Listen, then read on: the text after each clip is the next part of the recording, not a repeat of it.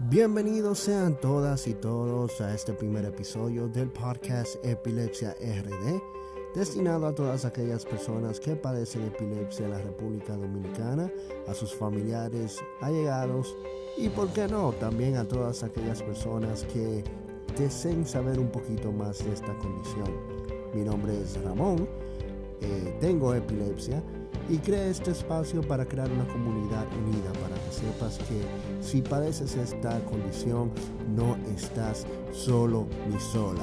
Así que vamos a ponernos cómodos y arranquemos con el podcast.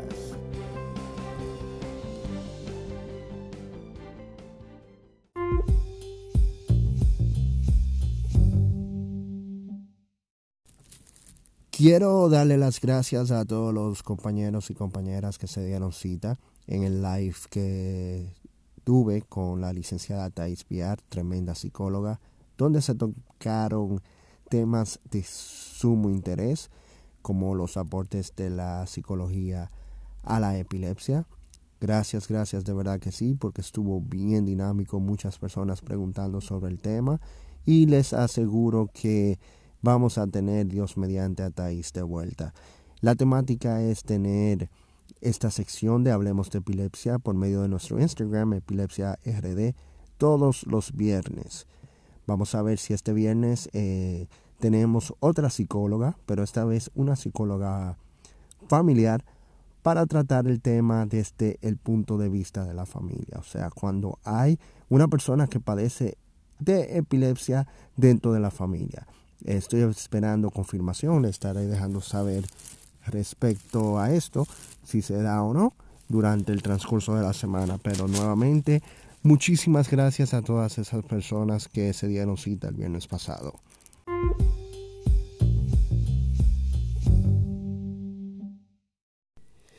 En este primer episodio quiero tomar un tiempito para hablar de mí. Mucha gente me pregunta eh, sobre mi condición, qué edad tengo, que si tengo familia, que si tengo hijos, que si heredaron mi condición y un montón de preguntas más, eh, lo cual no me molesta, sépanlo, si tienen alguna pregunta que hacer me lo pueden hacer sin ningún problema, siéntanse en confianza, eh, escribiéndome a Epilepsia RD, al DM, y ahí entonces puedo responderle lo que me, me vayan a preguntar. Eh, mi nombre es Ramón, tengo epilepsia, eh, fui diagnosticado con la condición en el 2009-2010. No recuerdo, para ser sincero, cuál de los dos años fue, pero ese día nunca se me va a olvidar. el día en que, o sea, prácticamente lo que estaba haciendo ese día nunca se me va a olvidar. Eh, ese día yo me levanté normal, hice todo lo que tenía que hacer y fue haciendo un trabajo de la universidad en una iglesia que me dio mi primera, mi primera convulsión. Eh, estaba con unas amigas de la iglesia, perdón, de la universidad y entonces estaba conversando con una de ellas. En ese momento comencé a sentir un cosquilleo en mi cabeza. Eh, algo totalmente que, raro para mí, nunca me había pasado. Y mi amiga comenzó a notarme raro y me pregunta, Ramón, ¿te sientes bien? Yo trato de contestarle, pero no logro articular bien las palabras. Ya ahí entonces noto de que eso no puede ser algo, o sea, eh, normal, entre comillas, por así decirlo. Entonces me paro, trato de caminar para ver si se me quita y me río eh, porque, o sea, no puedo, no puedo, yo me río mucho. Entonces eh, a no poder articular las palabras, lo que hago es que me río porque no puedo, sea, decir, hacer más nada. Y entonces en ese momento me paro, camino, doy tres pasos y, señores, literalmente todo me dio vuelta, caí al piso. Cuando volví a abrir los ojos fue como tres horas después en una clínica de acá de Santiago. Eh, mis familiares estaban alrededor mío eh, un dolor de cabeza tremendo. Y yo más o menos sabía, cuando me dijeron que convulsionaste, que esto, que aquello, eh, yo sabía lo que era una convulsión. Eh, Pero, o sea, no, no, no me entraba a la cabeza en el momento de que era, era epilepsia. ¿Por qué no me entraba en ese momento de que era epilepsia? Pues porque yo no sabía lo que era la epilepsia.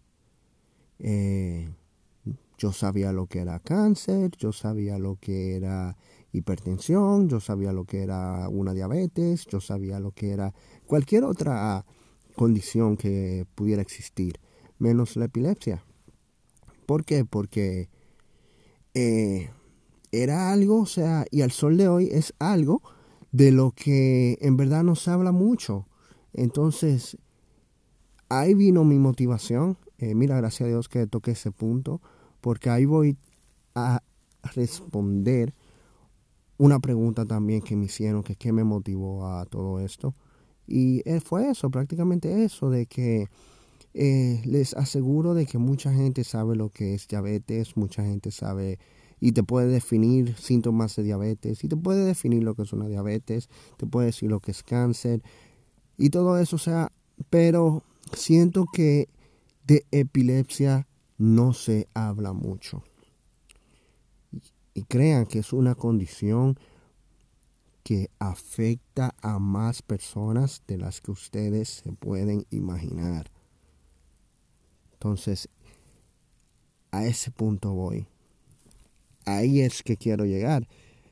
A que las personas conozcan más de nuestra condición. A que las personas se eduquen más de nuestra condición. No solamente el que padece de la condición, sino el que no la tiene.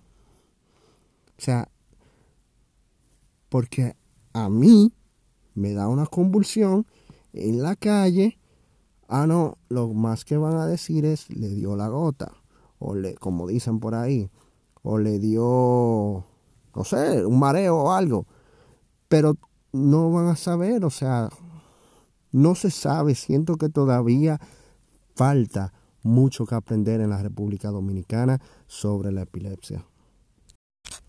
Entonces es esa misma falta de conocimiento que le abre las puertas a los estigmas, le abre las puertas a los señalamientos, le abre las puertas a, al tú no puedes porque tú eres epiléptico, tú no, tú no te puedes valer por ti mismo y hasta cosas peores donde se puede poner en juego la vida de una persona que padece esta condición, ya que la persona al verte convulsionar no sabe cómo actuar en ese momento. Lo que hacen es, como ya había mencionado, lo que pueden decir es, le dio la gota, pone algo en la boca para que no se trague la lengua.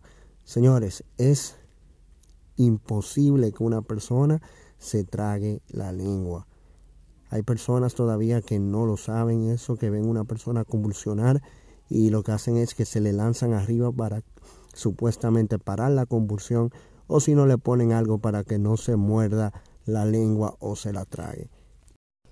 Por eso la creación de Epilepsia RD para evitar este tipo de situaciones, para concientizar a la población dominicana, a todo aquel que no padece de epilepsia, no está muy informado sobre la situación para eso es también para aquellas personas que sí la tienen, sí padecen de esta condición, para que no se sientan solos ni solas. Habemos personas que sabemos por lo que ustedes están pasando, así que estamos totalmente a su orden por e, todos nuestros canales. Eh, muy importante, no soy médico, no soy psicólogo, no soy eh, psiquiatra, neurólogo, solamente una persona más que tiene epilepsia, al igual que todos ustedes, tratando de informar e informarme también.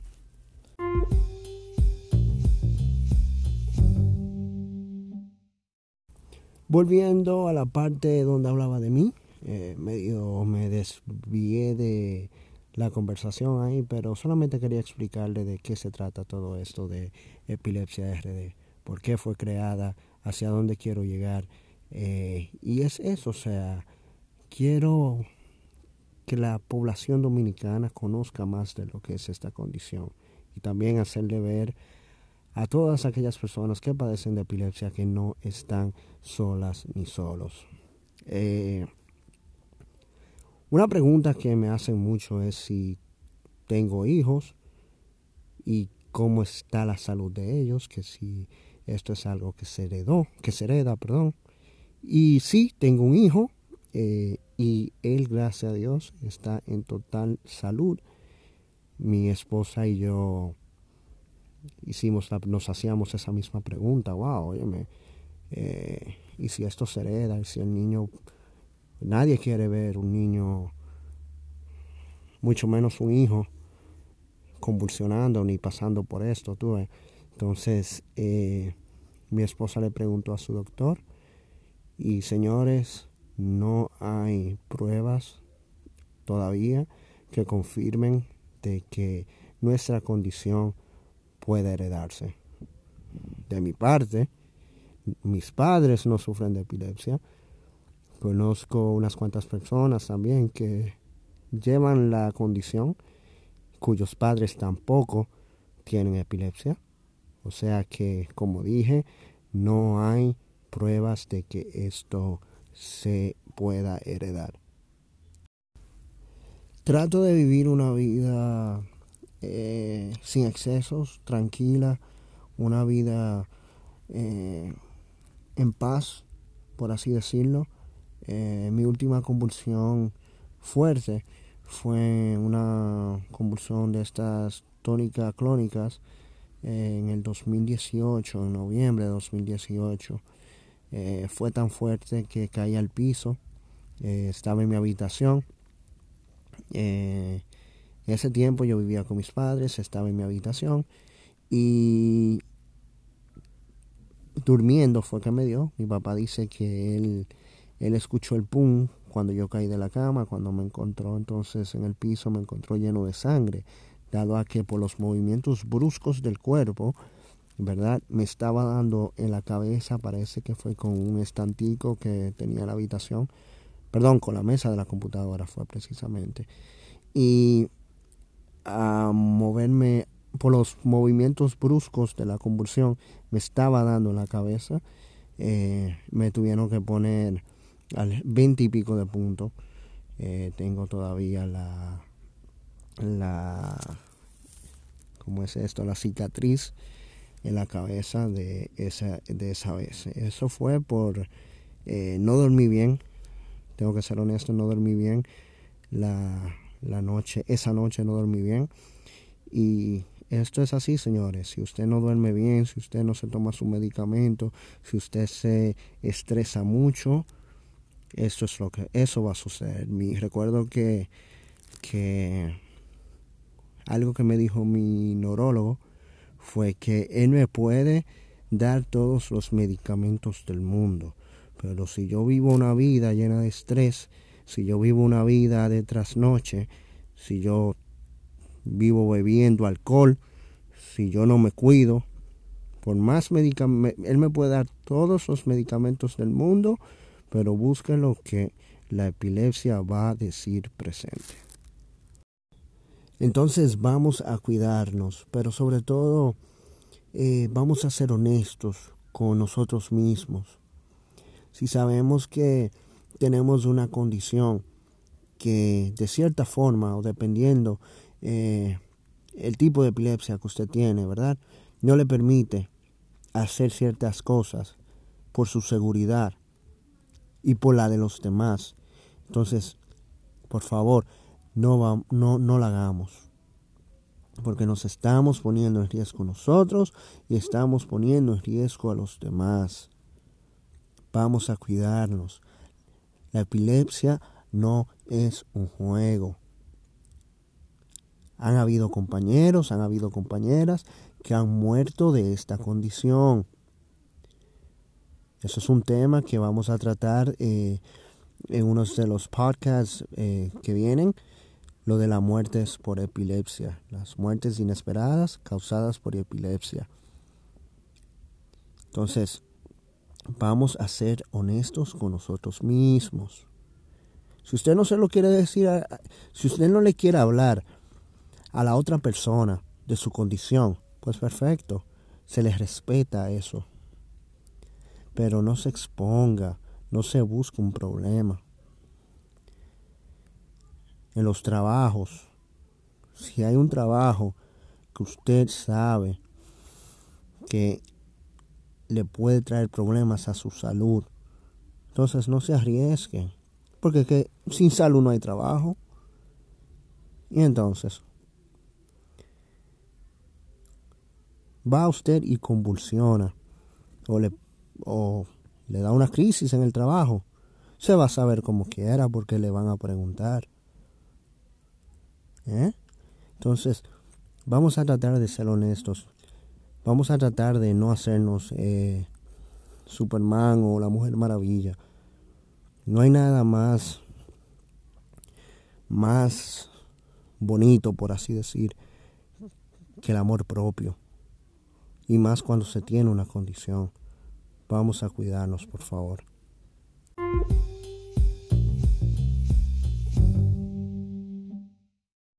Hemos llegado al final de ese primer episodio del podcast Epilepsia RD. Gracias a todos ustedes por formar parte de esta comunidad. Gracias por su tiempo. De verdad que para mí es un honor estar aquí compartiendo información con todos ustedes. Sé que mucha gente se identificaron con lo que estuve hablando en el día de hoy y ojalá que eh, esta comunidad siga creciendo. Sé que es una, es una comunidad que va a dar mucho de qué hablar y de verdad espero contar con el apoyo de todos ustedes. Muchísimas gracias y nos vemos en el siguiente podcast mañana. Un fuerte abrazo desde una persona que padece epilepsia a otra. Recuerden tomarse su medicamento.